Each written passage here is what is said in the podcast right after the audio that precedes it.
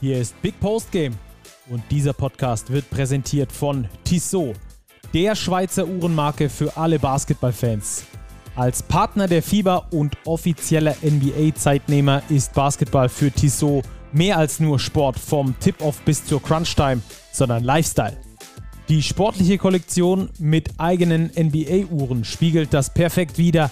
Schaut mal rein unter www.tissotwatches.com. Und jetzt geht's los. Moin, hallo, Servus, geht raus in die Basketballnation. Wir sprechen heute über den Quarantänefaktor und natürlich über das äh, vergangene BBL-Wochenende und äh, den Quarantänefaktor, den kann dieses Mal keiner besser beantworten als äh, Robert, der mit am Start ist, aber in Quarantäne, Robert. Ja, servus, Stacki. Ja, den Quarantäne-Blues, langsam spüre ich ihn tatsächlich auch. Ich habe fast eine Woche jetzt in Quarantäne hinter mir. Ja, ist gut, wenn es hoffentlich bald rum ist, weil irgendwie, klar hat man viel Zeit, Basketball zu gucken, aber sonst ist nicht so viel geboten, muss ich eingestehen. Ja, man hört es auch ein bisschen an deiner Stimme. Bei mir liegt es übrigens dran, dass ich heute erst zwei Spiele kommentiert habe. Also die Stimme bei mir dürfte auch ein bisschen hinüber sein, aber bei Robert ist sie krankheitsbedingt äh, rüber. Äh, wie dem auch sei, wir sprechen heute also über den Quarantänefaktor, werden erstmal ganz kurz äh, auf die Problematik beim FC Bayern Basketball eingehen, die ja eigentlich das BBL-Spiel absagen wollten, obwohl sie ja das Euroleague-Spiel absagen konnten, konnten sie das BBL-Spiel nicht absagen. Da blicken wir so ein bisschen hinter die Kulissen. Dann haben wir für euch selbstverständlich das Courtside-Live-Spiel, das ja nicht ganz so spannend war, aber trotzdem vielleicht den ein oder anderen Punkt äh, liefert, wo wir ein bisschen in die Analyse gehen können, vor allem auch im Hinblick auf das kommende Wochenende. Dazu später dann mehr. Wir haben einen sehr interessanten Gesprächsgast mit dabei, mit dem wir schon am Sonntagmittag telefonieren konnten, den wir also mit reinnehmen in diesen Podcast und dazu natürlich noch äh, das Duell im Keller, das wir näher beleuchten wollen und ein paar weitere, dann wie immer der Two-Minute-Drill, die Starting Five und zum Schluss gibt es in der Tissot Overtime nochmal was zum europäischen Wettbewerb, denn da sind äh, jede Menge Ein Anschriften, nee, Einschriften, wie heißt das? Zuschriften, Stacki. Danke, Zuschriften eingegangen, so rum. Zuschriften eingegangen bei uns, die wissen wollten, ähm, wie man sich denn für den europäischen Wettbewerb qualifiziert. Und darauf werden wir dann später noch eingehen. Also das sind die Themen, die wir heute behandeln. Ich denke mal in der nächsten Stunde ungefähr. Und dann äh, würde ich sagen, Robert, wir gehen direkt rüber auf das Thema FC Bayern Basketball. Äh, der FC Bayern wollte sein Heimspiel gegen Frankfurt verlegen. Das wurde von der Liga abgelehnt. Ähm, bei der Euroleague am Freitagabend hat das noch geklappt mit der Partie bei Fenerbahce Istanbul. Ähm, also über das Spiel sprechen wir nachher im Two-Minute-Drill. Das war nicht ganz so wild gegen Frankfurt, aber wir wollen kurz über diesen Hintergrund sprechen. Warum hat das denn nicht geklappt, diese BBL-Partie abzusagen? Beziehungsweise warum hat die BBL gesagt, ihr spielt? Und die Euroleague hat gesagt, okay, alles klar, kein Problem. Ja, das ist eine ganz, ganz schwierige, unübersichtliche Lage, die sich da uns dargeboten hat. Die Bayern haben ja, ich meine, es war Freitagabend, zur eigentlichen Zeit ihres Euroleague-Spiels relativ spät eine Pressemitteilung rausgeschickt, in der sie eben angekündigt haben, ja, das Spiel am Sonntag gegen die Fraport Skyliners wird stattfinden, obwohl man eine Verlegung beantragt hat. Also die BBL hat diesem Antrag nicht stattgegeben. Und ein Hintergrund ist da diese Regelung, dass man sich in der BBL im Rahmen aller Teams dazu entschieden hat, eben wegen Corona um eine gewisse Regelung einzuführen, zwölf Stammspieler zu nominieren. Und wenn erst von diesen Stammspielern nur weniger als acht einsatzberechtigt sind, dann soll eben nicht gespielt werden, ansonsten soll gespielt werden. Und die Bayern hatten ja zunächst neun Corona-Fälle in Team und Staff vermeldet, wo man natürlich gedacht hat, oh, neun Spieler gegebenenfalls positiv, wie kommen die dann noch auf ihre acht? So hat sich jetzt nicht ganz dargestellt, weshalb ich glaube, dass die BBL auf ihren Regularien bestanden hat und somit das Spiel letztlich am Sonntagnachmittag dann auch stattgefunden hat. Kurz zur Einordnung, die Euroleague am Freitag, da gab es ja das gleiche Problem bei den Bayern auch schon. Warum hat diese Partie nicht stattgefunden? Also wieso konnte die in der Euroleague abgesagt werden? Ja, vielleicht kurz zum Hintergrund. In der Euroleague gibt es eine sogenannte Injury List, die es in der BBL offenbar nicht gibt, auf der man eben Spieler listet, die aus Verletzungsgründen nicht einsatzfähig sind. Und da haben die Bayern aktuell sehr, sehr viele. Und jetzt kam eben während der Woche ähm, noch eben diese Corona-Fälle dazu. Bayern hat ab Mittwoch sämtliche Trainingsaktivitäten, was Teamtraining und so weiter angeht, einstellen müssen, eben um nicht weiteres Infektionsgeschehen zu haben. Man muss auch wissen, für den Hinterkopf, die komplette zweite Mannschaft sowie die NBBL teilweise auch ist in Quarantäne. Das heißt, die Bayern hatten jetzt ein Problem. Sie hatten nämlich Corona-Fälle.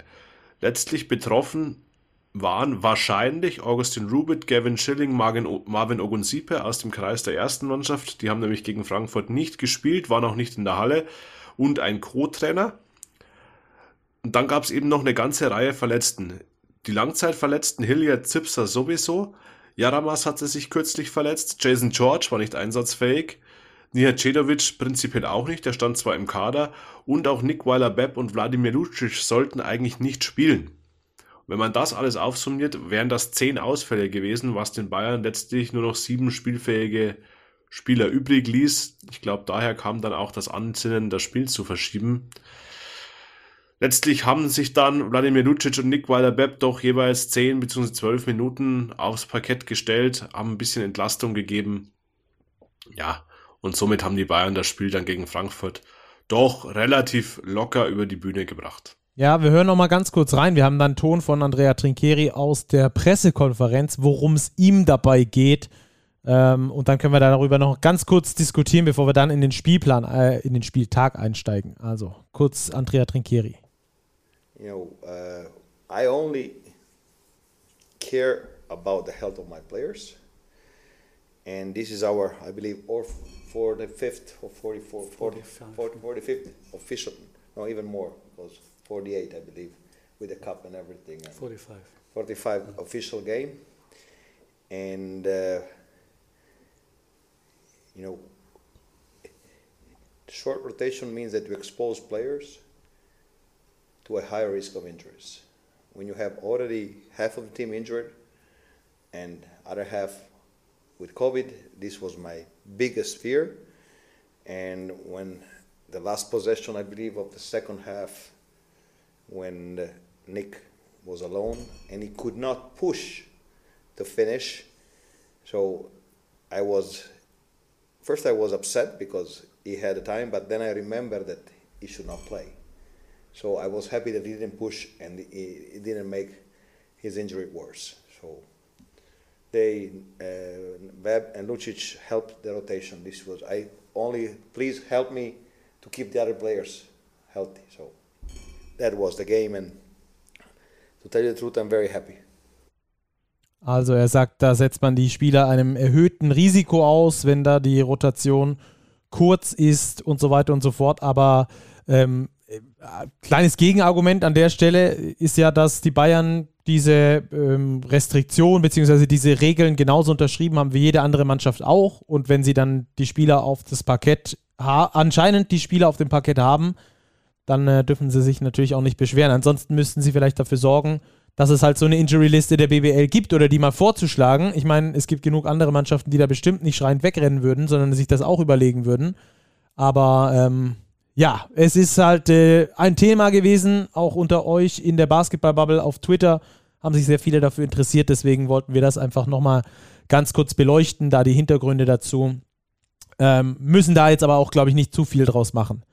Nein, überhaupt nicht, Stacki. Ich glaube, wir könnten vielleicht auch nochmal das Beispiel Bayreuth in den Ring werfen. Ja. Die haben ja auch vor einigen Wochen den verletzten bzw. kranken Cameron Wells auf den Bogen schreiben müssen, um überhaupt wieder auf diese zehn Spieler, die gefordert sind, zu kommen. Natürlich ist es für die Coaches ein Dilemma. Kein Trainer will seine Spieler verheizen.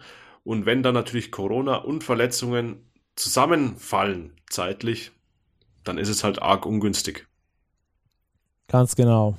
Naja, schauen wir mal, wie die Geschichte noch weitergeht. Am Dienstag spielt der FC Bayern auf jeden Fall beim Angstgegner in Chemnitz. Äh, unter der Woche ist ja ein ganzer BBL-Spieltag oder zumindest sehr viele Spiele.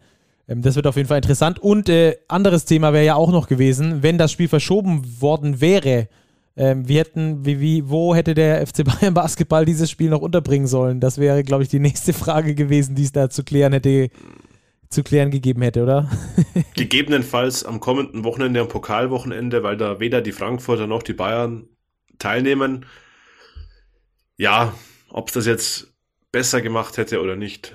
Ich weiß es nicht. Ich glaube, es ist für uns als Außenstehende immer noch schwer zu beurteilen, weil Marco Pesic hat ja auch bei den Kollegen von Magenta Sport ähm, durchklingen lassen, dass dann da die rechtliche Abteilung nochmal ans Werk geschickt hat, dass man die Regularien einfach anders liest, anders auslegt, als es die BBL tut.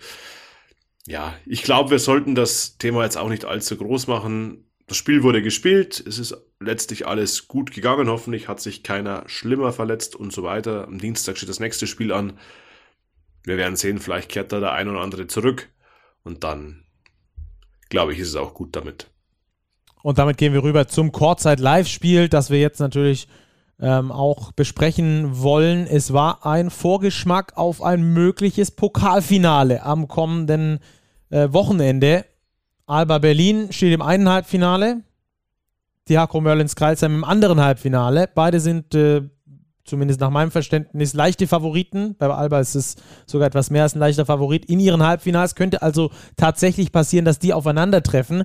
Ähm, die Kreilsheimer haben nach einem guten Start aber ziemlich rasch abreißen lassen gegen Alba.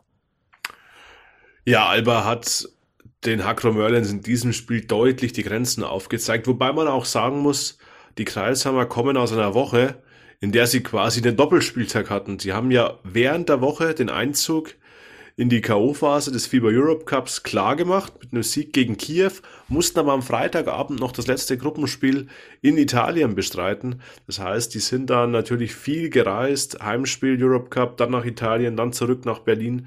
Das alles in einem sehr eng getakteten Zeitraum. Dafür, glaube ich, ist der Kader der Kreisheimer jetzt nicht unbedingt ausgelegt und dafür haben sie, finde ich, eine passable erste Halbzeit gespielt. Am Schluss war die Power von Alba und auch die Breite einfach deutlich besser als die der Hakro Merlins und somit auch mit 106 zu 74.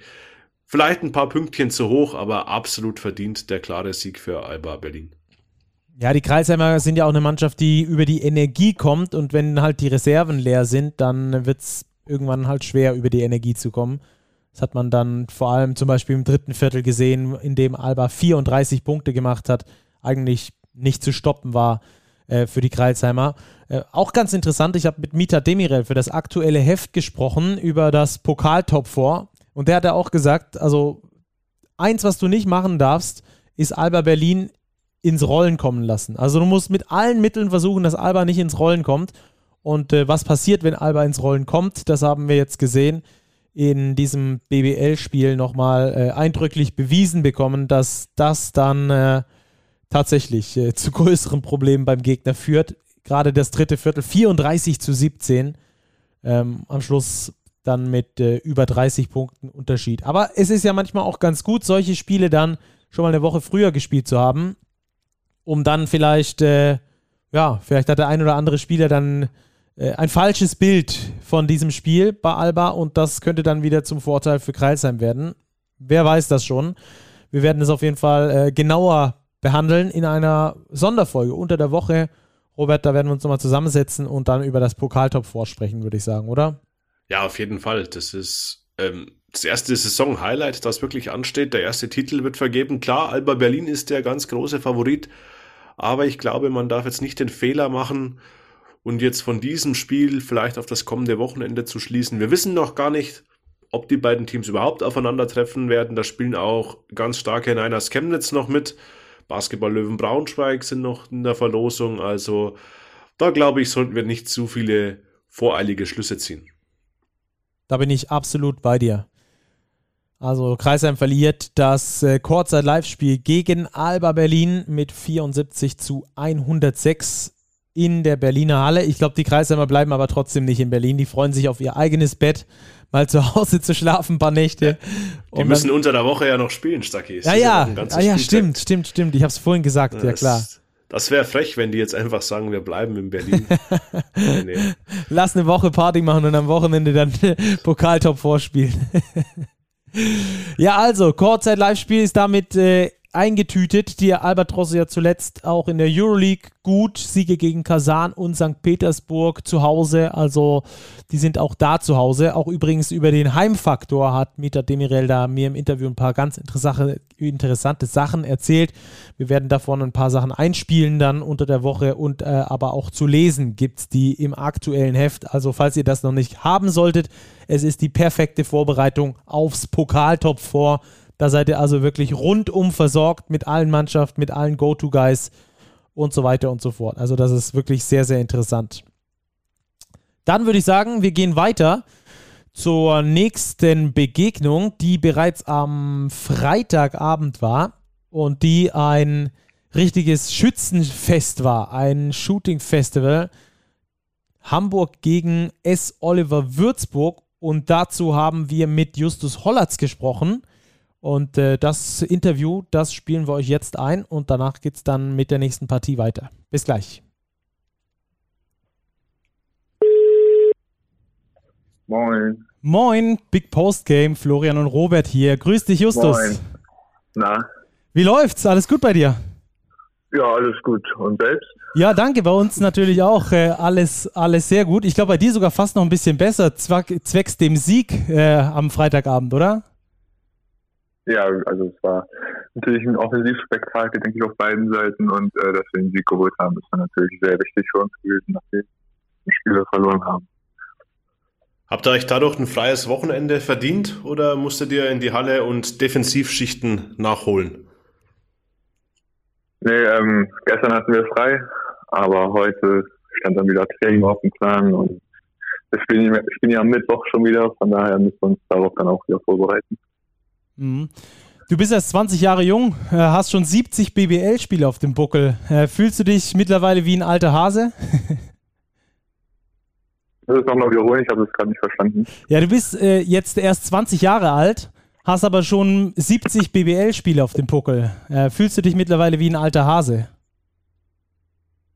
Nee, das, das noch nicht. Ähm, aber natürlich habe ich schon einige drei Jahre jetzt auch schon die Erfahrung sammeln dürfen. Ähm, aber ich glaube trotzdem, dass ich mich auch auf dem Feld noch relativ wie ein junger Typ bewege und hoffentlich nicht wie ein ja, älterer Basketballer aussehe. Naja, es ging tatsächlich so weit, dass du mir persönlich, wir hatten nämlich für das nächste Heft unsere Mid-Season Awards und da ging es natürlich auch um den deutschen U22-Spieler und ich muss gestehen, ich habe dich tatsächlich vergessen nicht, weil du es nicht verdient hättest, sondern weil ich einfach nicht auf dem Schirm hatte, dass du immer noch erst 20 Jahre alt bist. Von daher eher in ja. der Richtung. Es läuft ja auch super für dich. Du startest ungefähr die Hälfte der Spiele. Wie würdest du die Saison bislang einschätzen? Ähm, ja, ganz okay. Also ich glaube, ich hatte hatte viele Up and Downs die Saison. Ähm, ich muss auf jeden Fall noch konstanter werden. Ähm, das war auch vor der Saison so ein Thema, was ich, was ich, an dem ich arbeiten wollte. Ähm, jetzt die letzten Wochen war ich ja leicht verletzt immer wieder. Das war jetzt ein bisschen doof. Aber ich denke mal, ja, auch gerade durch das Spiel Freitag sollte ich jetzt eigentlich wieder in Fluss kommen und dann kann ich hoffentlich dem Team noch weiterhelfen und vielleicht äh, meine Performance dann auch noch weiterentwickeln. Ja, ist ja normal für junge Spieler, dass da die Ups und Downs immer noch ein bisschen größer sind als bei anderen Spielern, aber trotzdem hast du mit gut 20 Minuten pro Spiel eine richtig wichtige Rolle. Jetzt hat man sich äh, bei den Hamburg Towers ähm, von McCallum getrennt, mit äh, Blüt einen neuen Flügelspieler geholt. Äh, das ist doch ein Vertrauensbeweis für dich, oder? Ja, schon auf jeden Fall, aber ich denke mal auch, ähm, wäre Ray noch immer da, ähm, wäre es trotzdem Vertrauensbeweis für mich, da ich einfach ja meine Minuten auch bekomme. Ähm, ich denke mal, nicht viele sind, sag ich mal, in der Lage, in der ich sein darf. Ähm, das muss man immer wertschätzen. Und klar, es geht die Rolle jetzt, oder wird die Rolle jetzt vielleicht noch ein bisschen größer, dadurch, dass wir eher einen Flügelspieler geholt haben. Ähm, aber auf der anderen Seite heißt es dann auch für mich, mich nicht auszuruhen, sondern ja, weiter zu performen, dem Team dann noch weiter zu helfen. Hm. Justus, du bist ja Point Guard. Jetzt hast du neben dir Spieler wie Jalen Brown und vor allem Caleb Holmesley. Zweiterer ist ein Typ, der nimmt ja Würfe, wo man jetzt nicht unbedingt sagen muss, das sind jetzt die klarsten Shooting-Optionen immer. Wie gehst du damit um, als Point Guard das zu sehen? Ähm, ja, ich kenne jetzt Caleb ja natürlich auch schon ein bisschen und ähm, ich denke mal auch alle Fans oder auch ihr habt in der BBL gesehen, dass er auch die Würfe ja, treffen kann. Ähm, er kann schnell heiß laufen. Äh, natürlich muss man manchmal auch äh, darüber nachdenken, ob das jetzt vielleicht der richtige Wurf war, aber für ihn persönlich ist, ist es, denke ich mal, schon der richtige Wurf, einfach um äh, ja, im Takt zu kommen. Und für mich ist dann einfach die Rolle, ja, vielleicht probieren, mehr Ruhe reinzubringen. Ähm, vielleicht nicht einen Wurf nach äh, sechs Sekunden zu nehmen, sondern noch einen Wurf nach 18 Sekunden zu nehmen, der vielleicht der gleiche ist, aber man vielleicht vorher noch irgendwas anderes probiert hat. Äh, da probiere ich das dann irgendwie so zu steuern und ähm, ja, die beiden dann natürlich auch deren Kreativität ausleben lassen. Aber ja, ich probiere dann die beiden vielleicht auch mal ein bisschen zu beruhigen und nicht allzu sehr zu überdrehen. Das ist aber dann doch eher die Rolle des alten Hasen, wenn man die Shooter beruhigen muss. genau, das wäre jetzt auch, ist, ist, jetzt auch meine Frage in dem Fall. Äh, du bist als äh, Point Guard ein, ein junger Kerl, musst trotzdem so eine Mannschaft leiten. Glaubst du, es ist als Point Guard ein Tick schwerer, sich in so einer Mannschaft äh, zu behaupten, als jetzt beispielsweise als Forward oder als Shooter, der halt bedient wird? Oh, das ist eine gute Frage. Ähm, ich glaube eigentlich nicht. Äh, dadurch, dass ich ja Point Guard bin, ähm, ist es ja auch oftmals in den ganzen Teams so, dass, dass die ja das Wort dann auf dem Feld haben und äh, die zweite Hand des Coaches auf dem Feld sind sozusagen. Ähm, und dadurch werde ich auf jeden Fall auch respektiert und darf auch meine eigene Meinung auf dem Feld ähm, hervorbringen. Und ja, ähm, die Arbeit Point Guard ist es ja auch irgendwie das Spiel zu leiten. Und ich mache es gerne, ich setze gerne meine Mitspieler ein. So. Von daher ist es für mich eigentlich die perfekte Position für mich und ich fühle mich da wohl. Also ich setze lieber Spieler ein, als äh, ja vielleicht mal nur in Corner dann zu stehen und die Dreier reinzuballern, sondern äh, kreiere dann auch mal lieber. Hm, aber diese, diese Rolle des Wortführers auf dem Feld, ist dir das schwer gefallen oder ist es was, was du schon immer hattest?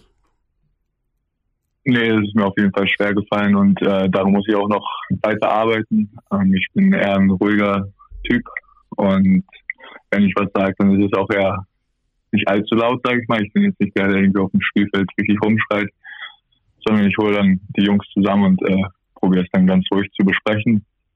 Ähm, die andere Seite muss ich dann noch lernen, vielleicht auch mal lauter zu werden, wenn es sein muss. Aber da habe ich mich jetzt, denke ich mal, auch über die letzten Jahre ja, deutlich weiterentwickelt. Mhm, Soweit weiterentwickelt, vor allem auch sportlich, äh, dass du mittlerweile fester Bestandteil der Nationalmannschaft bist, vor allem wenn es dann in Richtung äh, Länderspielfenster geht. Ähm, inwieweit äh, schaust du schon voraus auf das Länderspielfenster? Wie siehst du deine Rolle in der Nationalmannschaft aktuell? Vielleicht sind ja, ja zwei verschiedene Nationalmannschaften, wenn wir so wollen. Ähm, bei der EM, da gucken wir gleich noch drauf, aber vielleicht erstmal auf dieses Länderspielfenster, das jetzt bald wartet, äh, Ende Februar. Äh, wie siehst du da deine Rolle in dieser Mannschaft? Ja, ich eigentlich genau gleich wie in Hamburg. Ähm, ich bin einer der Jüngeren, vielleicht der Jüngste. Ähm, ich muss viel Energie bringen. Und dann einfach die Sachen machen, die ich gut kann. Äh, ja, ein guter Point Guard sein, andere in Szene setzen, wenn es sein muss, auch mal selbst irgendwie abschließen. Ähm, und da ja, mache ich jetzt auch nicht so große Unterschiede und das hat äh, Gordon Herbert auch gesagt, ich soll einfach spielen wie, wie im Verein ähm, mich nicht so unter Druck setzen. Das probiere ich dann auch so umzusetzen. Mhm. Wenn wir den deutschen Spielermarkt mal durchgehen, da ist auffällig, Deutsche Point Guards sind irgendwie Mangelware. Es gibt auf anderen Positionen sehr viel Auswahl, vor allem auf den großen, großen Positionen. Hast du eine Erklärung für dieses Phänomen? Wird vielleicht den Point Guards zu wenig Vertrauen geschenkt, auch schon im Jugendbereich oder in unteren Ligen?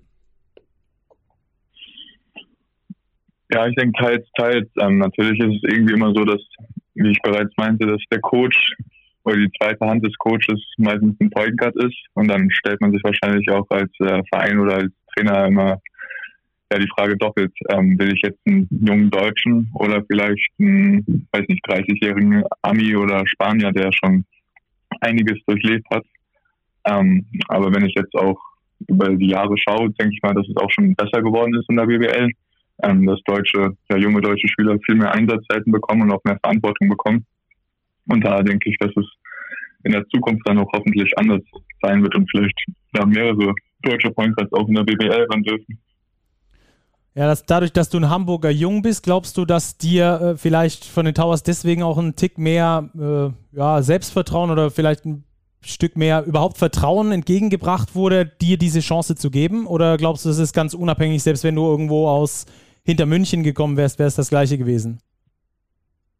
Nee, ich denke schon, das hat auch hier ein bisschen was damit zu tun, dass ich aus Hamburg komme. Ähm, es ist nun mal so, dass der ja, ganze Verein irgendwie hinter mir steht, ähm, dass sie mir immer Vertrauen geschenkt haben, sei es Mike Taylor in der Pro A, sei es jetzt Petro in der BWL. Ähm, dafür bin ich sehr, sehr dankbar. Ich glaube, das ist nicht, ja, sehen wir noch nicht oft. Hoffentlich in der Zukunft wird es anders sein, auch in anderen ähm, Vereinen. Aber ich denke mal, dadurch, dass ich dann irgendwie ein Hamburger Jung bin, ähm, ja, hat mir das auf jeden Fall sehr viel Selbstvertrauen gegeben und ähm, Marvin als Manager hat mir immer Vertrauen zugesprochen, die Coaches auch. Also da denke ich mal schon, dass das auch ein äh, Faktor war. Wie fühlst du dich so als Identifikationsfigur? Ist es so, dass du oft erkannt wirst, wenn du durch die Stadt läufst beispielsweise?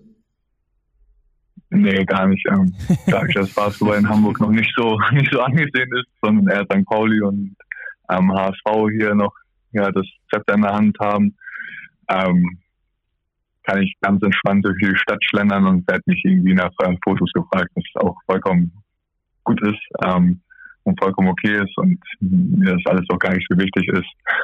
Ähm, aber äh, ich, ich kann auch ein ganz, ganz ruhiges Leben hier in Hamburg leben, zum Glück. aber du wärst mal fast bei St. Pauli gelandet in deiner Jugend, ist das richtig? Ja, genau. Also ich musste mich dann entscheiden zwischen Basketball oder St. Pauli und äh, habe dann ja, mich für Basketball entschieden, was dann auch die richtige Entscheidung war. Zum Fußballer hätte es auch als Profi gereicht? Na, ich glaube nicht. Also da gibt es noch ja, Millionen andere. Ähm, und ich sag mal, wenn man dann bei St. Pauli spielt, kann es auch schnell sein, dass man unterm Radar dann irgendwann durchfällt und dann ja vielleicht in der Oberliga in Hamburg irgendwo landet.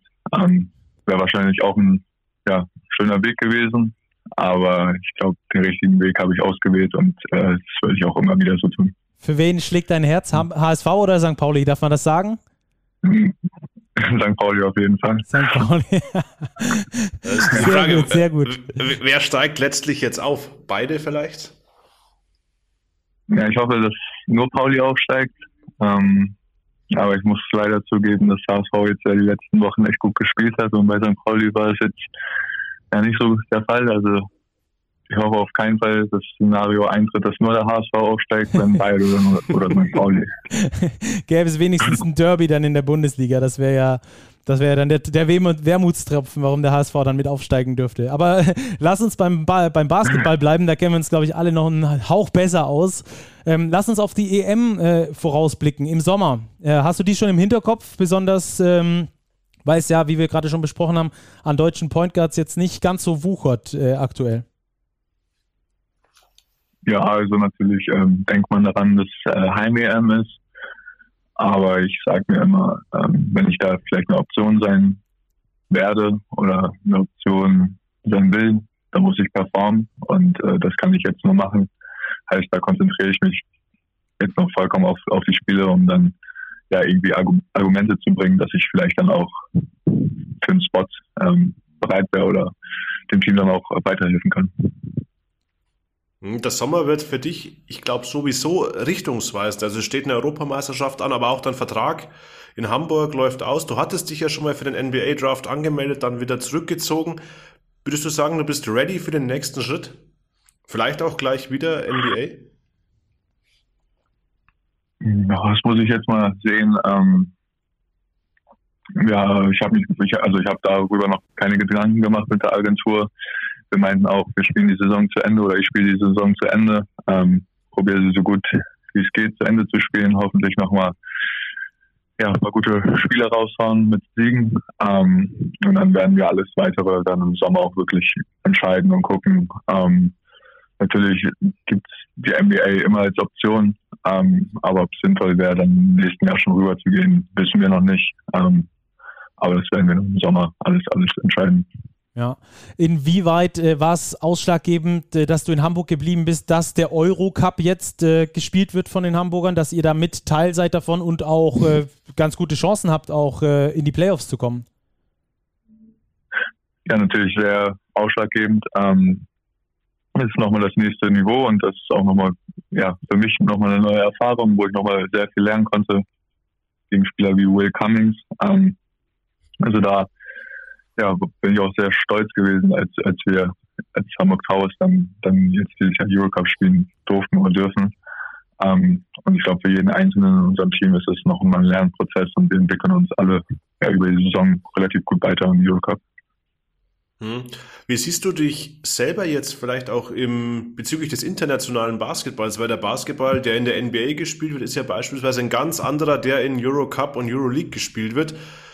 Gibt es da so einen Stil, der dich reizt oder wo du sagst, hm, da könnte ich vielleicht besser reinpassen, eher in diesen europäischen Stil oder vielleicht doch in das viel mehr athletische, individuell ausgerichtete amerikanische Spiel? Ähm, ja, im Moment ist es eher das europäische Spiel, wo ich mich sehen würde. Ähm, für die NBA ist mein Wurf noch viel zu schlecht. Äh, meine Athletik ist noch nicht gut genug. Also da habe ich noch ein paar Baustellen. Und äh, ich fühle mich, glaube ich, in Europa auch im Moment wohler. Ich mag es ja, wie gesagt, äh, Bälle zu verteilen. Ähm, ja, meine Mitspieler in Szene zu setzen, dass das Team als Team spielt, sage ich mal. Ähm, und das finde ich, ja, reizt mich an Europa auf jeden Fall. Äh, wenn man Euroleague guckt, so, das ist dann schon nochmal ein sehr schönes Niveau und das gucke ich mir gerne an. Und wenn ich da eines Tages spielen dürfte, ja, dann wäre es auch ein Traum, der in Erfüllung geht. Ja, das wäre dann ja der nächste Schritt nach dem Eurocup dann in die Euroleague. Ähm, vielleicht nochmal ähm, zu äh, ein, zwei Worte zu deinem scheinbar Lieblingsmitspieler. Also zumindest wenn man so auf dem Spielfeld guckt, dann funktioniert es mit dir und Mike Kotzer immer nochmal einen Hauch besser wie mit, äh, wie mit allen anderen Spielern. Ist zumindest der Eindruck von außen. Ähm, ist das tatsächlich so und äh, welche, welches Verhältnis pflegt ihr so privat? Versteht ihr euch da genauso gut oder seid ihr Kumpels oder geht ihr, geht ihr eigentlich nach dem Training getrennte Wege und es funktioniert halt einfach nur so super gut? Ja, dadurch, dass wir ja letztes Jahr schon zusammengespielt haben, kennen wir uns ja bereits sehr gut, sage ich mal. Und ähm, ja, unser System ist ja auch darauf ausgelegt, dass der Einser und der Fünfer relativ viel Pick and Roll laufen, würde ich sagen. Ähm, ich weiß natürlich immer, wo Mike abholt. Mike weiß auch ungefähr, wo ich hinpasse. Also da haben wir wirklich schon eine gute Connection. Ähm, neben dem Platz verstehen wir uns auch super. Ähm, das ist ein witziger Typ. Wir haben unsere Späße untereinander, sage ich mal, die sonst keiner versteht. Ähm, also ja, das, das, äh, das, das läuft da schon sehr gut und ja, die Chemie stimmt auf jeden Fall auch neben dem Platz. Wie blickst du jetzt voraus auf den Rest der Saison? Es ist ja gut die Hälfte durch in BBL und Eurocup. Aktuell seid ihr Neunter in der Tabelle. Ich denke, die Playoffs sind auf jeden Fall das große Ziel, oder? Ja, wir gehen jetzt einfach von Spiel zu Spiel. Ähm, das haben wir am Anfang der Saison auch gemacht. Ähm, wir schauen gar nicht wirklich auf die Tabelle, sondern wir haben jetzt Mittwoch Bamberg vor uns. Das Spiel wollen wir gewinnen. Ähm, wir wissen natürlich, dass es ein wichtiges Spiel ist, aber wir setzen uns jetzt nicht unter Druck, dass wir unbedingt die Playoffs erreichen müssen oder sonstiges, sondern wir schauen wirklich von Spiel zu Spiel, wollen jedes Spiel gewinnen und äh, dann wird man am Ende der Saison sehen, ob es gereicht hat oder nicht. Und äh, ja, wir können dafür nur Spiele gewinnen und äh, Gutes tun. Ich habe beim Podcast, äh, beim äh, Podcast äh, Sportstown Hamburg neulich gesagt, da war ich eingeladen als Gast. Ich glaube, wenn die Towers ihr volles Potenzial abrufen, dann reicht es mindestens für Platz 5 oder 6 in der Liga. Also ähm, das wäre ja auf jeden Fall schon mal ein Vorhaben, das äh, in Erfüllung gehen könnte. Und dann noch die Playoffs im Eurocup. Ich glaube, dann wäre ähm, die, ähm, dann wären die Towers da absolut zufrieden mit dieser Saison. Ja, das denke ich auch. Und äh, hoffentlich überholen sie dann auch den HSV oder St. Pauli hier in der Stadt. Großes Vorhaben auf jeden Fall. Du hast es in der Hand. Vielen Dank, Justus, für deine Zeit auf jeden Fall. Sehr gerne. Danke euch. Bis bald. Liebe Viel Grüße Erfolg. nach Hamburg. Ciao, ciao. Ciao. Jo, Dankeschön. Ciao. So, Robert. Justus Hollatz, sehr angenehmer Gesprächspartner, finde ich, oder? Ja, es bestätigt sich unser Bild. Er wirkt einfach reifer als 20 Jahre. Ich habe es ja im Gespräch schon angemerkt. Also mir ist er persönlich bei der Wahl zum besten U22-Spieler bei unseren Mid-Season Awards wirklich durch die Lappen gegangen. Ich habe auch nicht konkret recherchiert. Ich habe einfach den genommen, der mir zuerst in den Sinn kam. Das war in meinem Fall Len Schormann und nicht Justus Hollatz, weil ich einfach dachte, Justus Hollatz ist ja quasi wie ein alter Hase, der ist schon so lange dabei aber erst 20 Jahre alt. Das ist schon beeindruckend, wie er mit seinem Alter auf dem Court auftritt.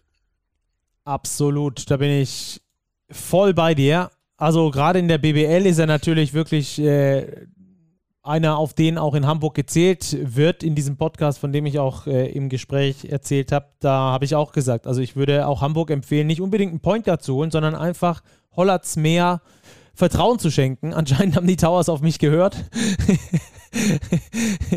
und, ähm, und das genauso gemacht. Aber selbst wenn du dir seine Euro, Eurocup-Stats anschaust, der geht da fast 20 Minuten im Eurocup diese Saison, 7,9 Punkte, richtig gute Quoten, fast 50 Prozent aus dem Feld, 44 Prozent von der Dreierlinie, fast 70 Prozent Freiwürfe. Dazu spielt er 3,4 Assists. Also das ist wirklich eine richtig runde Leistung und wie gesagt nicht nur auf BBL-Niveau, sondern halt auch auf Eurocup-Niveau, was wirklich das zweithöchste ist in Europa ist und dann gegen Mannschaften wie Partizan Belgrad beispielsweise. Ähm, das finde ich echt beeindruckend in dem Alter.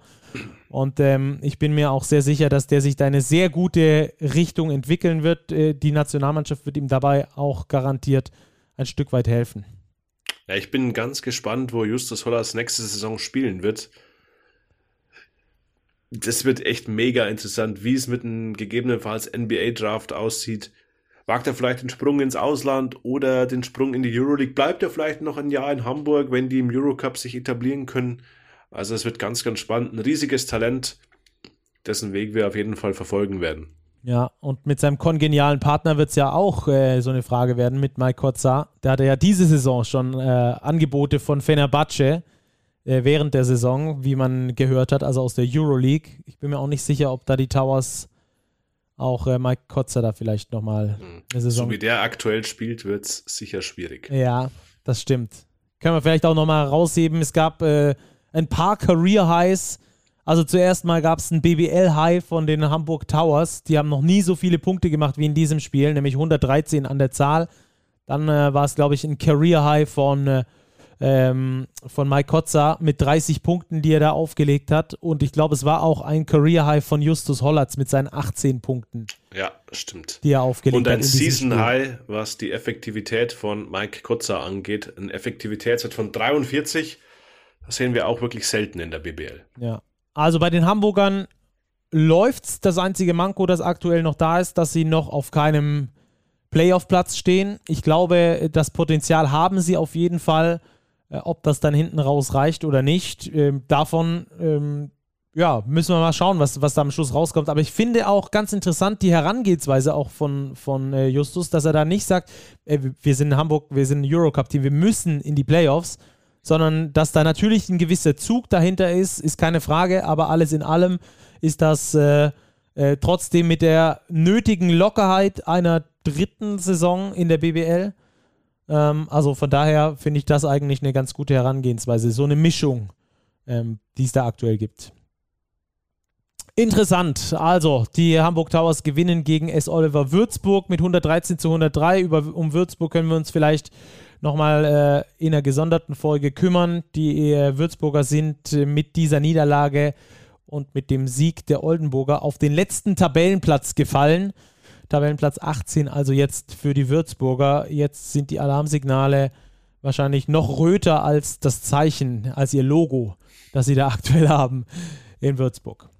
Gut, dann würde ich sagen, wir gehen rüber und zwar genau zu diesem Kellerduell, das wir gerade angesprochen haben. Die EWE Baskets Oldenburg gewinnen gegen den MBC mit 110 zu 93. Boom! Also das ist schon, boah, mich hat es vom Hocker gehauen, muss ich ehrlich sagen. Ich konnte es nicht live sehen, habe deswegen äh, nur Highlights geguckt und, und mir die Stats reingezogen, aber das ist. Das ist Boom. Boom, glaube ich, trifft es ganz gut. Seit der Verpflichtung von Ingo Freier war es das vierte Spiel, der dritte Sieg. Und bei diesen Siegen haben sie 110, 110 und 109 Punkte aufgelegt. Also da ist offensive Trumpf. Man erkennt wirklich die Handschrift von Ingo Freier. Schnelle Abschlüsse, viele Abschlüsse. Die Offensivspieler, die sie ja ohne Zweifel haben, Heidegger, Michalak und so weiter, die haben jetzt wirklich wieder richtig Selbstvertrauen getankt. Ja, und die Oldenburger, die marschieren jetzt gerade so ein bisschen durch den Tabellenkeller, haben jetzt das erste Mal, wahrscheinlich seit Saisonbeginn überhaupt, die Abstiegsränge verlassen und wenn sie so weitermachen, werden sie mit dem Abstieg auch nichts zu tun haben. Ja, drei Siege aus den letzten vier Spielen. Da, die alle waren gegen direkte Konkurrenten und zwar, äh, außer jetzt gegen Frankfurt, komplette Blowouts. Also Heidelberg hatten wir schon mal behandelt. Ähm, das waren fast äh, 40, mit denen sie die da aus der Halle geschossen haben. Ähm, jetzt gegen den MBC waren es auch äh, am Schluss in Anführungsstrichen nur 17, aber da war es auch schon äh, wesentlich deutlicher. Und auch gegen Frankfurt haben sie da plus sieben gewonnen am Schluss. Äh, vor allem, was ich sehr, sehr interessant finde, äh, was wir immer gesagt haben, dass irgendwie funktioniert das nicht, aber es scheint auf diese Diskette, die äh, Ingo Freier da eingeschoben hat in die EWE e Baskets Oldenburg, wohl doch die Option zu bestehen, äh, Max Heidecker äh, und Michael Michalak unter einen Hut zu bringen und dazu noch äh, all die anderen, die sehr, sehr gerne den Ball haben. und am Schluss, und am Schluss kommt was Sinnvolles dabei raus.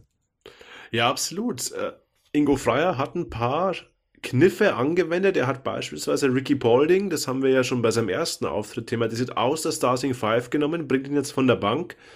Dafür ist TJ Holyfield, der ja unter dem Laden Driencic noch kaum eine Rolle gespielt hat, jetzt wirklich zu einem sehr, sehr wichtigen Rollenspieler geworden, der Intensität bringt, der ein paar Pünktchen bringt, aber nicht viel verkehrt macht. Und jetzt kommt das Wichtigste für diesen Spielstil. Die Gardrige, Phil Pressey, Max Heidegger, Michael Michalak, die haben wirklich jetzt, sie haben immer noch diese Freiheiten, aber es passt irgendwie besser zusammen. Dieser schnelle Spielstil scheint mir vor allem Max Heidegger gut zu liegen, weil der scoret nicht nur gut, war jetzt wieder mit 21 Punkten Topscorer, sondern verteilt auch den Ball. Der hat zwölf Assists aufgelegt gegen den MBC und das ist jetzt keine Seltenheit. Der hat in diesen vier Spielen unter Ingo Freier 8,8 Assists durchschnittlich. Das ist schon richtig, richtig stark. Und ich glaube einfach, dass dem Spielermaterial, das die Oldenburger zur Verfügung haben, dieser Stil, den Ingo Freier aktuell spielen lässt, sehr, sehr entgegenkommt. Und das ist natürlich, glaube ich, für solche Spieler extrem wichtig, die natürlich hochgradig verunsichert waren, Jetzt haben sie einen Coach, ein System, das funktioniert, dann kommt das Selbstvertrauen zurück und daraus resultieren dann natürlich diese offensiven Explosionen.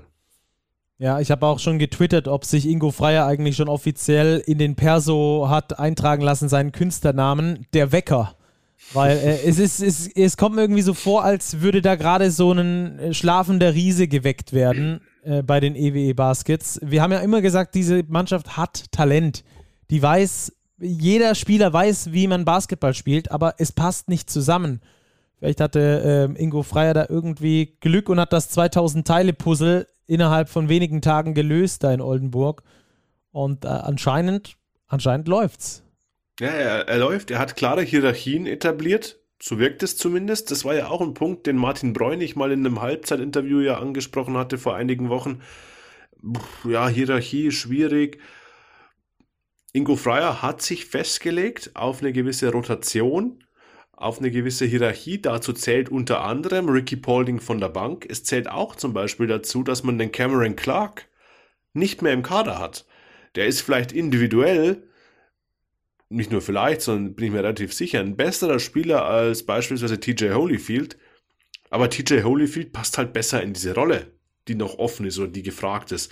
Und das, glaube ich, sind einfach so Kleinigkeiten, die Ingo Freier jetzt einfach richtig gemacht hat bei den Oldenburgern, was ihm der Erfolg natürlich jetzt auch belegt, was, dem, was sich einfach zeigt jetzt in diesen vier Spielen.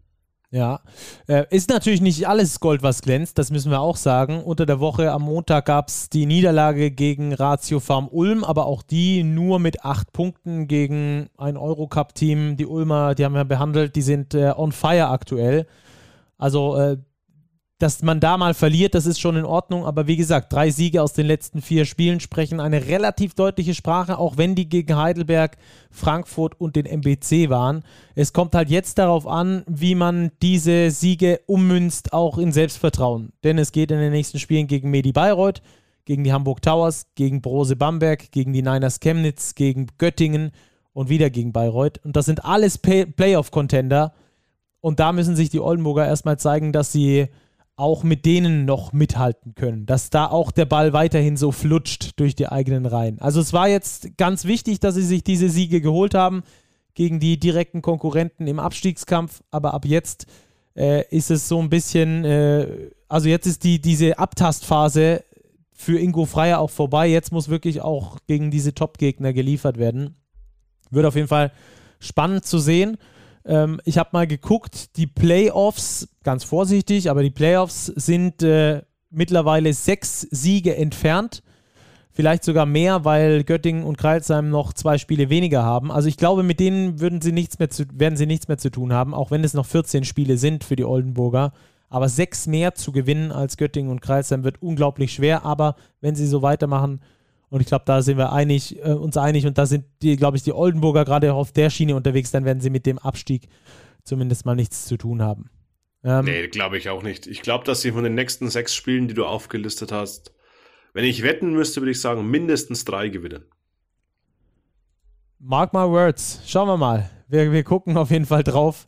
Ähm, vielleicht äh, nach diesen sechs Spielen und dann können wir nochmal drüber sprechen, ob das nur eine Momentaufnahme war, die halt gegen die niedriger platzierten Teams geflutscht ist oder ob das tatsächlich auch nachhaltig war, was da Ingo Freier etabliert hat. So, also Oldenburg gewinnt. Wollen wir noch kurz über den MBC sprechen vielleicht? Da hat ja Kostja Muschidi ein gutes Spiel abgeliefert mit 22 Punkten, 4 Assists. Äh, aber ansonsten haben die Jungs vom MBC aus Weißenfels schon immer noch ihre Defensivprobleme, würde ich sagen, oder? Die sind nach wie vor da. Ja, die sind nach wie vor da und im Spiel gegen die Oldenburger ist ihnen einfach oder sind ihnen einfach zu viele Fehler unterlaufen. Sie haben sich 21 Ballverluste geleistet und das ist genau das, worauf die Oldenburger jetzt ja abzielen. Ballverluste forcieren, viele Würfe zu kreieren, dem Gegner einfach weniger Würfe geben. So war es dann letztlich auch. Der MBC mit nur 57 Würfen, Oldenburg satte 20 Würfe mehr. Dazu war die Quote von draußen beim MBC nicht hoch genug. 37 Prozent lang nicht aus dem Zweierbereich sehr gut, 71 Prozent, aber letztlich waren sie einfach defensiv zu anfällig. Die alte Leier, wenn du 110 Punkte kassierst, wird selbst für den MBC schwierig, auswärts zu gewinnen. Aber ich kann mir vorstellen, dass der MBC trotzdem in der Liga bleibt, jetzt rein hypothetisch. Die haben halt irgendwie so sechs, sieben, acht, vielleicht neun Spiele, wo sie äh, einfach dieses äh, Outscoren gewinnen äh, dass sie da halt noch mehr reinrotzen als der Gegner und dann äh, stehen sie am Schluss über dem Strich. Also da sehe ich andere Mannschaften in viel größerer Gefahr, auch wenn der MBC da nicht besonders weit davor steht. Ich sehe sie auch vom Talentlevel her besser als andere Teams, die da unten drin stehen. Sie haben schon gute Scorer. Reggie Upshaw, der neu dazu kam. Jamal Morris kann scoren, Kostja Moschidi sowieso, dann haben sie einen Nikola Rebic auf der Point Guard Position. Goran Huskic auf der Center-Position, also da ist schon Talent da. Ich glaube auch der MBC wird zwar bis zum Schluss da unten drin hängen, aber ich gehe davon aus, dass sie am Ende über dem Strich stehen werden. So ein bisschen wie jedes Jahr. Irgendwie schon, ja. Ja. Okay, dann lass uns weitergehen zur nächsten Partie. Auch die machen wir ein ähm, bisschen länger, aber nicht wirklich lang, denn da war der Quarantänefaktor ja sogar vielleicht äh, positiv. Denn positiv in dem Fall, ja, der Quarantänefaktor war vielleicht gut. Vielleicht formulieren wir das lieber so. In, äh, in, in Quarantänezeiten ist ja positiv manchmal nicht so ganz gut. Also Göttingen gewinnt auf jeden Fall gegen Ulm mit 91 zu 87, frisch aus der Quarantäne. Ja, hat mich überrascht. Tatsächlich ein sehr, sehr, sehr gutes Spiel der BG Göttingen und zwar über die kompletten 40 Minuten hinweg. Also vor allem in der ersten Halbzeit hochgradig konzentriert, deutlich überlegen, sich dann auch schon auf 13 Punkte abgesetzt. Also das war eine reife Leistung, auch in Anbetracht, dass sie Foulprobleme hatten. Philipp Hartwig früh faul belastet, Harper Camp früh faul belastet. Dann hatten sie eigentlich der Ulmer Physis unterm Korb, Cristiano Felicio, Jaron Blossom Game, wenig entgegenzusetzen. Dennoch haben sie einen Weg gefunden, dieses Spiel zu gewinnen. 91, 87. Das verdient wirklich ein großes Kompliment. Ja, bin ich absolut bei dir ähm, die, die, die Ulmer zuletzt vor allem auswärts auch stark gewesen. Ähm, aber gegen Göttingen. Und bei Göttingen gibt es immer so viele, gibt immer so viele X-Faktoren, finde ich. Jetzt macht Kamar Baldwin mal nur in Anführungsstrichen 16 Punkte, aber dann kommt, wie du schon gesagt hast, so ein Martin, Mathis Mönninghoff um, ums Eck und macht, äh, streut mal 11 mit ein. Ähm, es ist, es ist äh, schon ein Phänomen, finde ich, bei den Göttingern, dass da diese, diese Mentalität da ist, dass die da als Team fighten. Also ich finde irgendwie so, wenn ich an den Teamgedanken denke, im Basketball, welche Mannschaft fightet am meisten füreinander, dann kommen mir drei Mannschaften in der BBL in den Kopf und das ist Göttingen, das ist Bayreuth und das ist Chemnitz.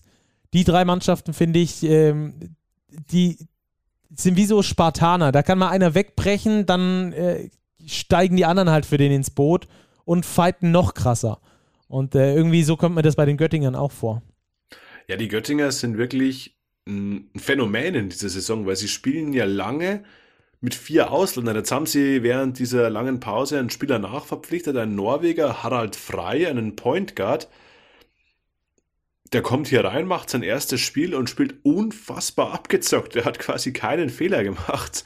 21 äh, Punkte, 5 Assists, kein einziger Turnover der hat gespielt, als wäre er schon seit Saisonbeginn in dieser Mannschaft.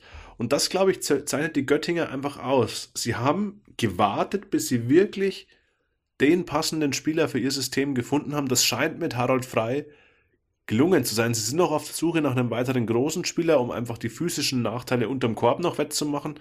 Wenn sie da nochmal so einen Treffer landen, kann das wirklich was werden mit den Playoffs.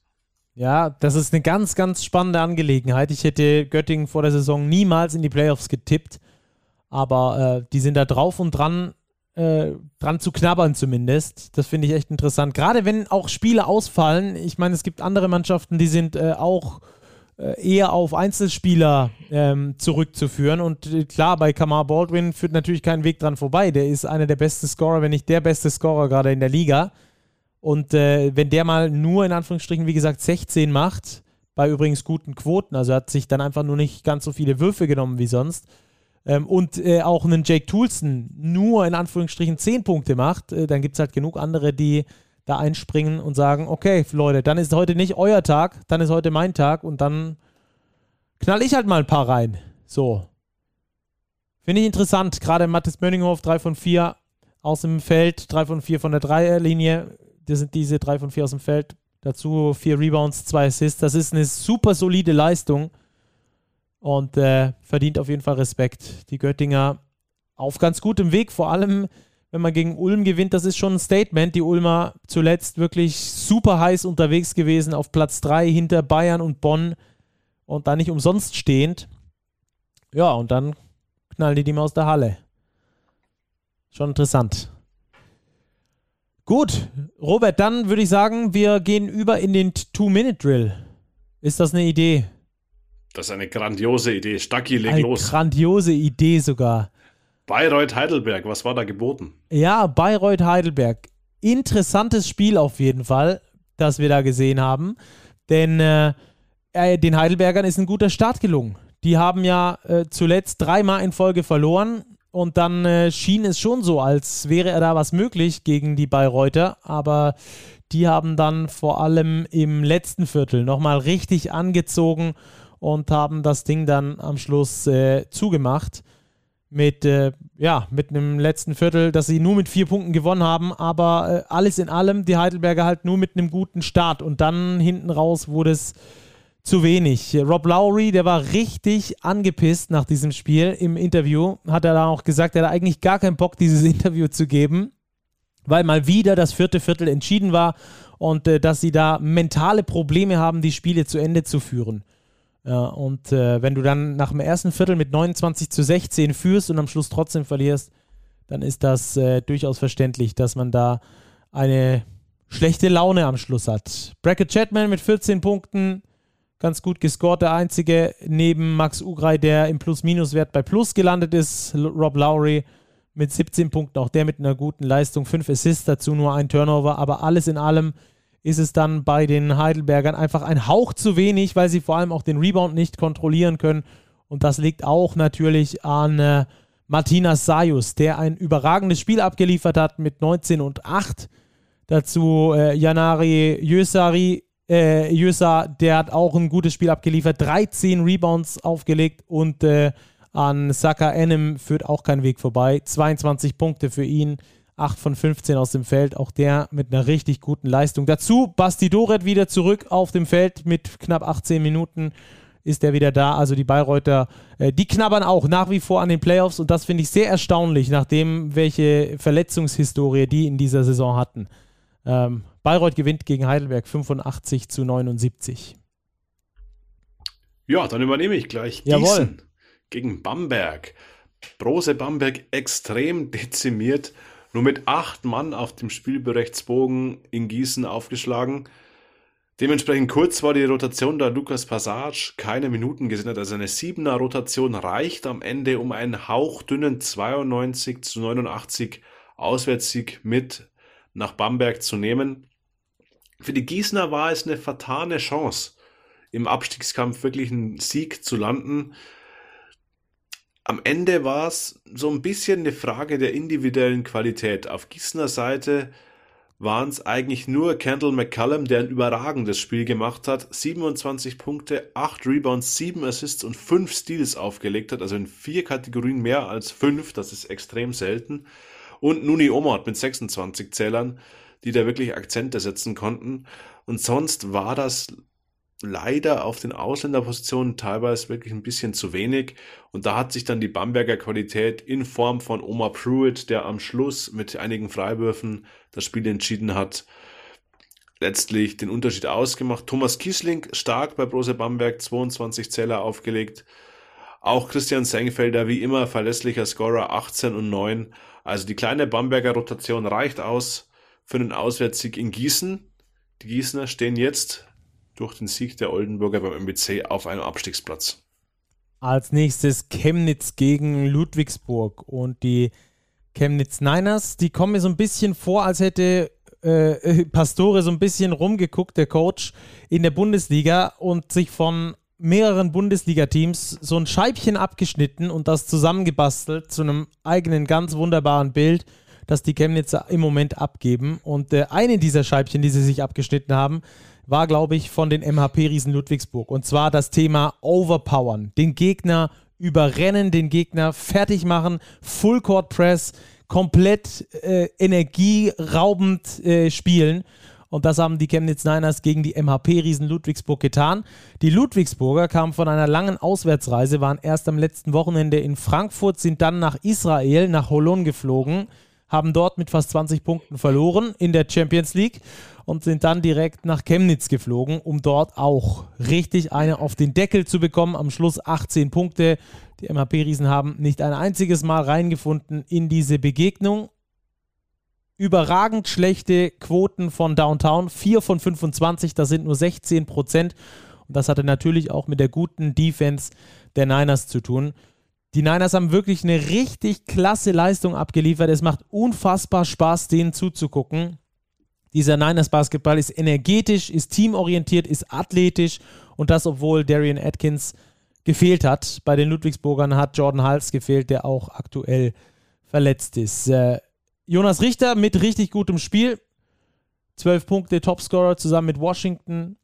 Der hat sich das da auf jeden Fall richtig verdient, aber alles in allem irgendein rauszuheben, wäre, glaube ich, falsch bei den Chemnitzern, außer vielleicht das Publikum, denn das Publikum hat nämlich den Rest noch abgeliefert zu äh, dieser tollen Leistung gegen die MHP-Riesen Ludwigsburg. So gewinnen also die Chemnitz, die Niners Chemnitz zum zweiten Mal in dieser Saison gegen die MHP-Riesen, manifestieren damit Platz 4 und das war der dritte Sieg in Folge. Die sind also richtig heiß auf das Pokaltop vor am kommenden Wochenende. Die Ludwigsburger, die müssen jetzt erstmal gucken, dass sie wieder zur Energie kommen, weil sonst wird es schwer, den Gegner zu overpowern. Die stehen auf Platz 6.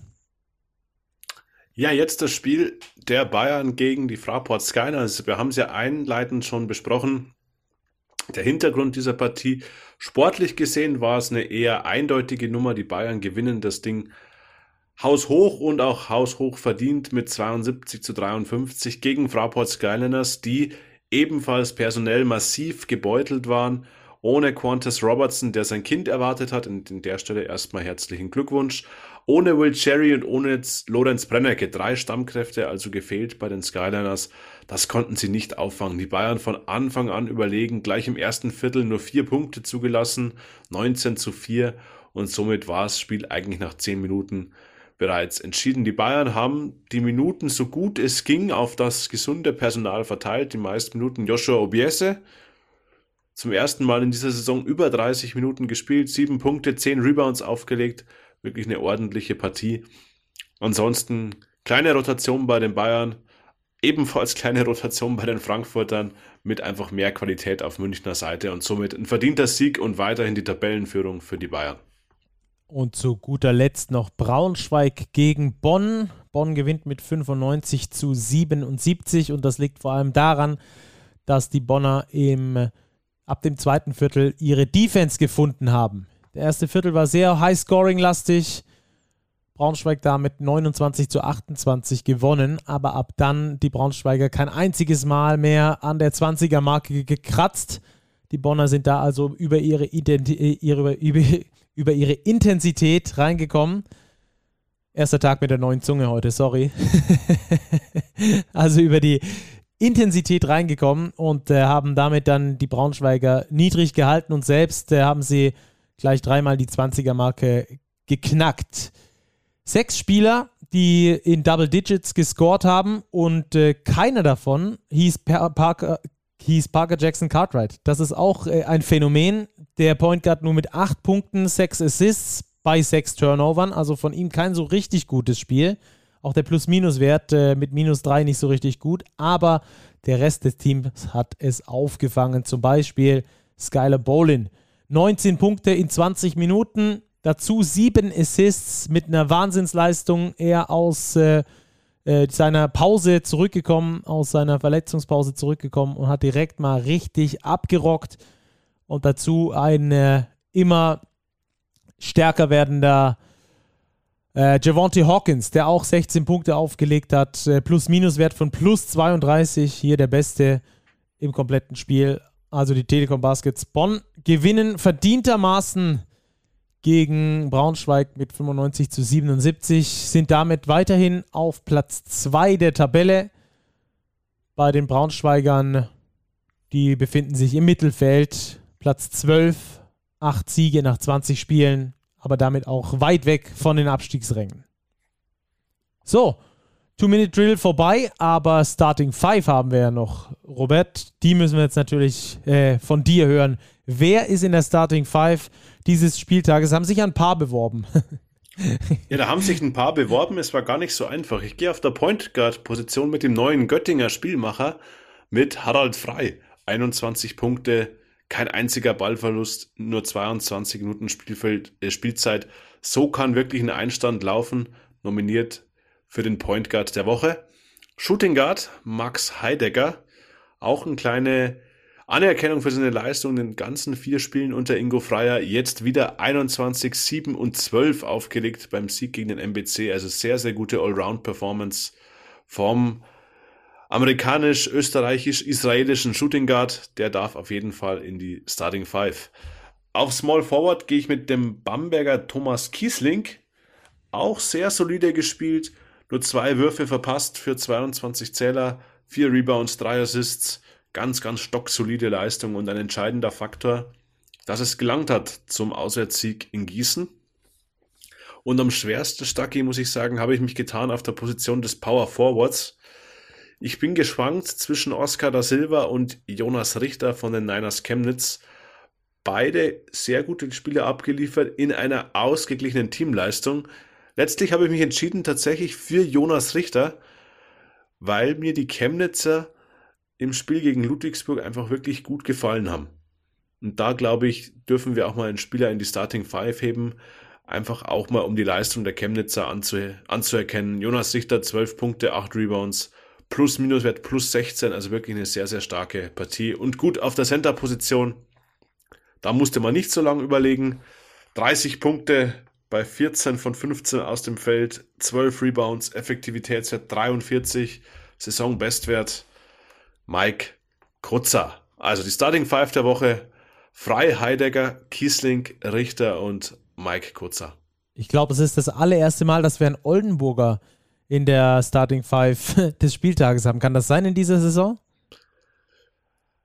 Ich kann es dir nicht hundertprozentig sagen, aber wenn, war es schon relativ lange her. Ja, ich glaube, es war das, das, äh, das erste Mal.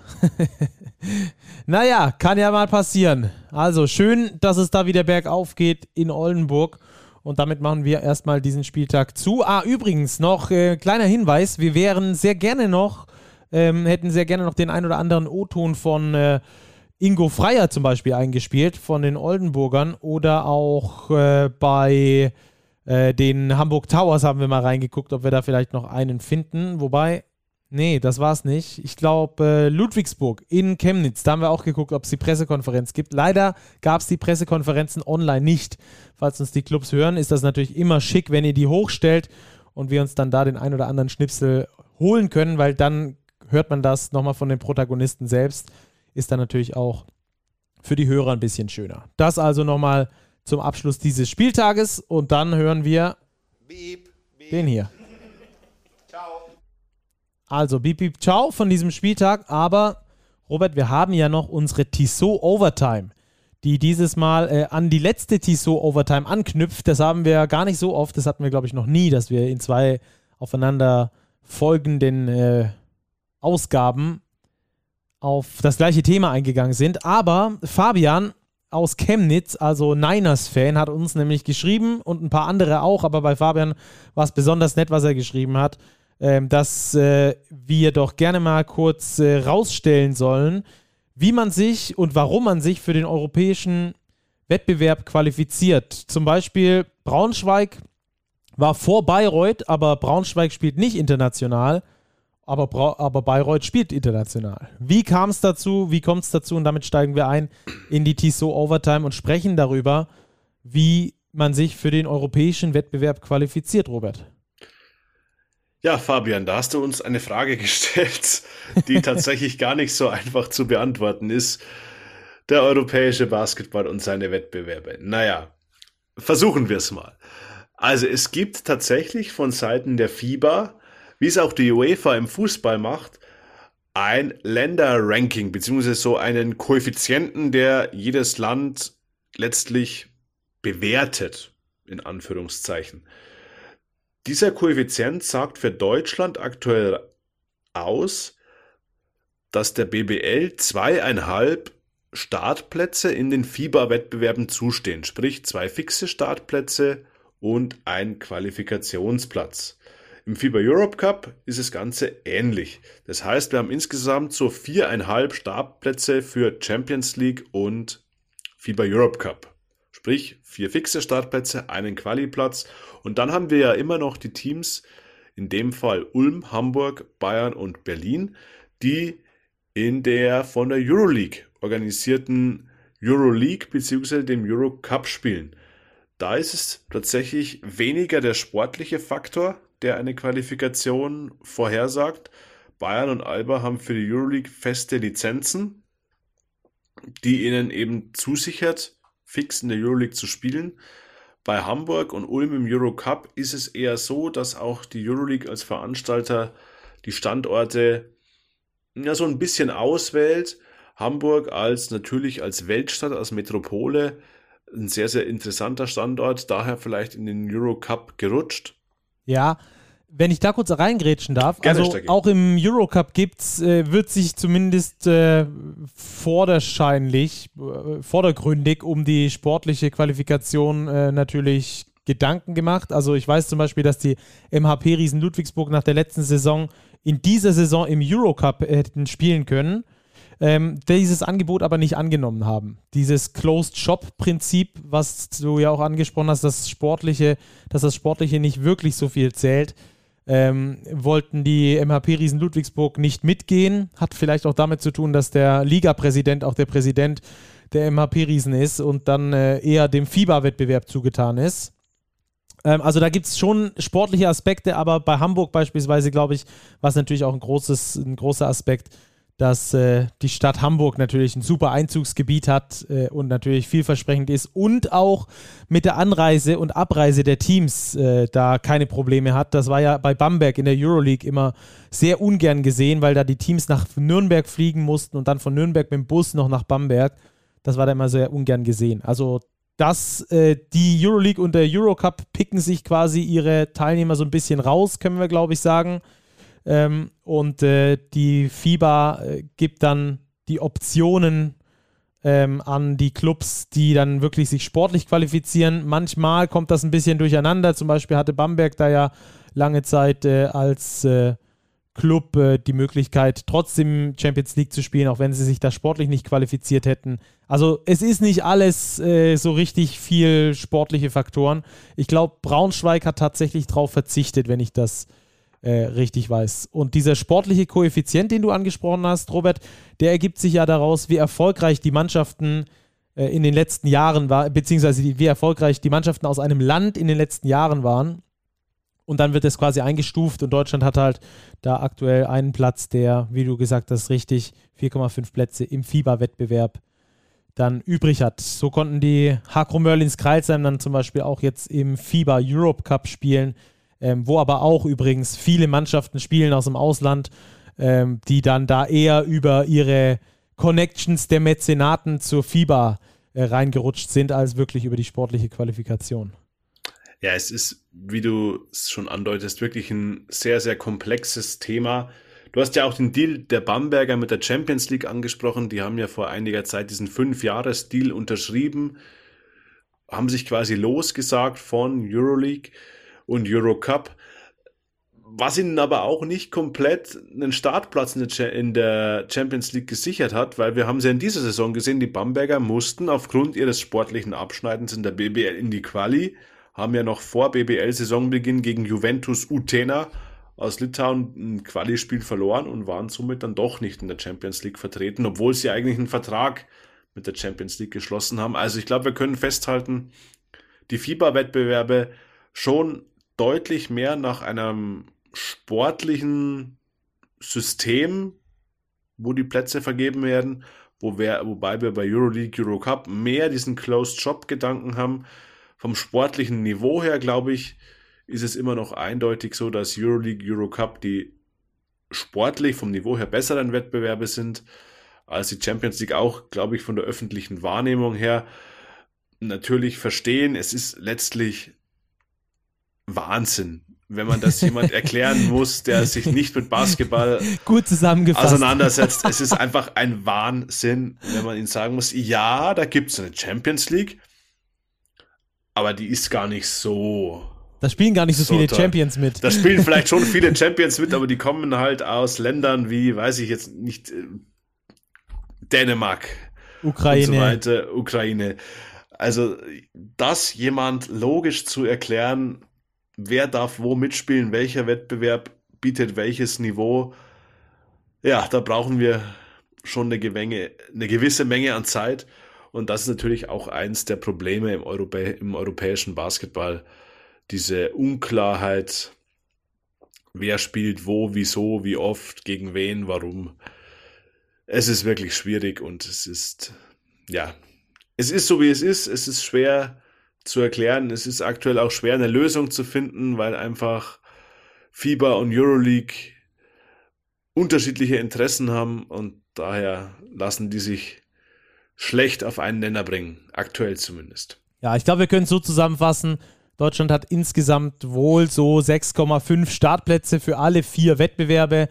Bedeutet also die ersten sechs plus der siebte könnte noch in die Qualifikation des FIBA Europe Cups kommen. Wenn dann irgendwelche Mannschaften aus irgendwelchen Gründen das ablehnen, dann gibt es da natürlich auch äh, Verschiebungen oder wenn jetzt zum Beispiel Hamburg gar nicht in die Playoffs kommt, aber nächstes Jahr trotzdem ein Angebot vom Europe Cup hat, vom Euro Cup hat, dann kann es natürlich auch sein, dass die da drin sind, dann verschiebt sich das ein bisschen nach oben. Aber so ungefähr kann man davon ausgehen, dass in Zukunft sechs oder sieben deutsche Mannschaften in den europäischen Wettbewerben unterwegs sind. Es gibt ja einige, die da auch Bock drauf haben, ähm, die, die da auch einen Mehrwert auf jeden Fall drin sehen. Auch beim FIBA Europe Cup, der wird ja sehr oft äh, auch von anderen Basketballmedien, von anderen deutschen Basketballmedien entweder gar nicht behandelt oder sehr klein geredet. Auch da gibt es einen bestimmten Wettbewerb ähm, und, und da auch, auch da ist das Niveau äh, jetzt nicht, dass du auch irgendwie in die Kreisliga B gehen könntest oder sowas, sondern da gibt es äh, wirklich auch gute Mannschaften, die da mitspielen, auch wenn man die jetzt nicht kennt, auch wir als Basketball-Freaks nicht. Wir hatten das jetzt zuletzt,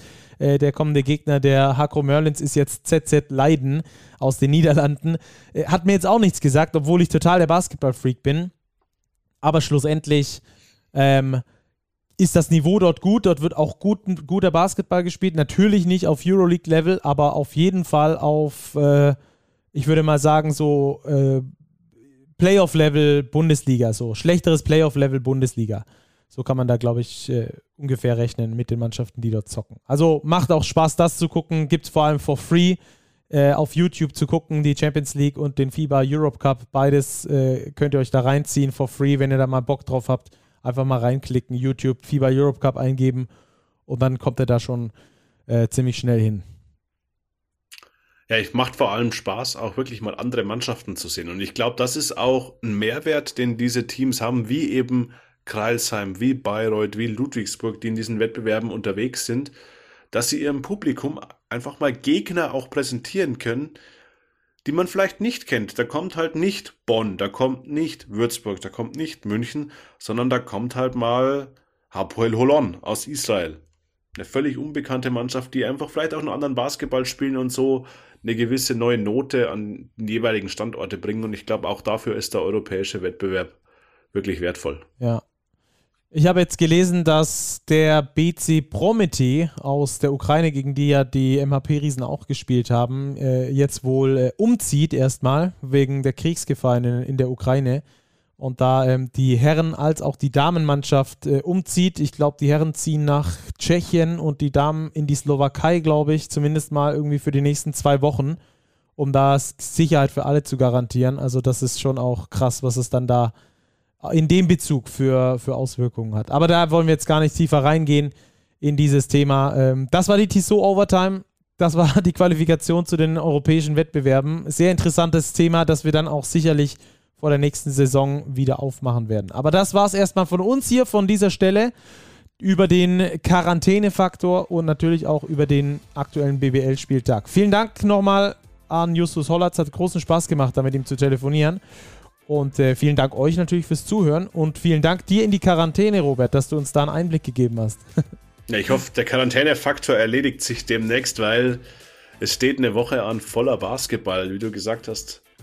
Ein kompletter BBL-Spieltag, Dienstag, Mittwoch, dann das Pokal, Top 4, ein bisschen Euroleague noch dazu.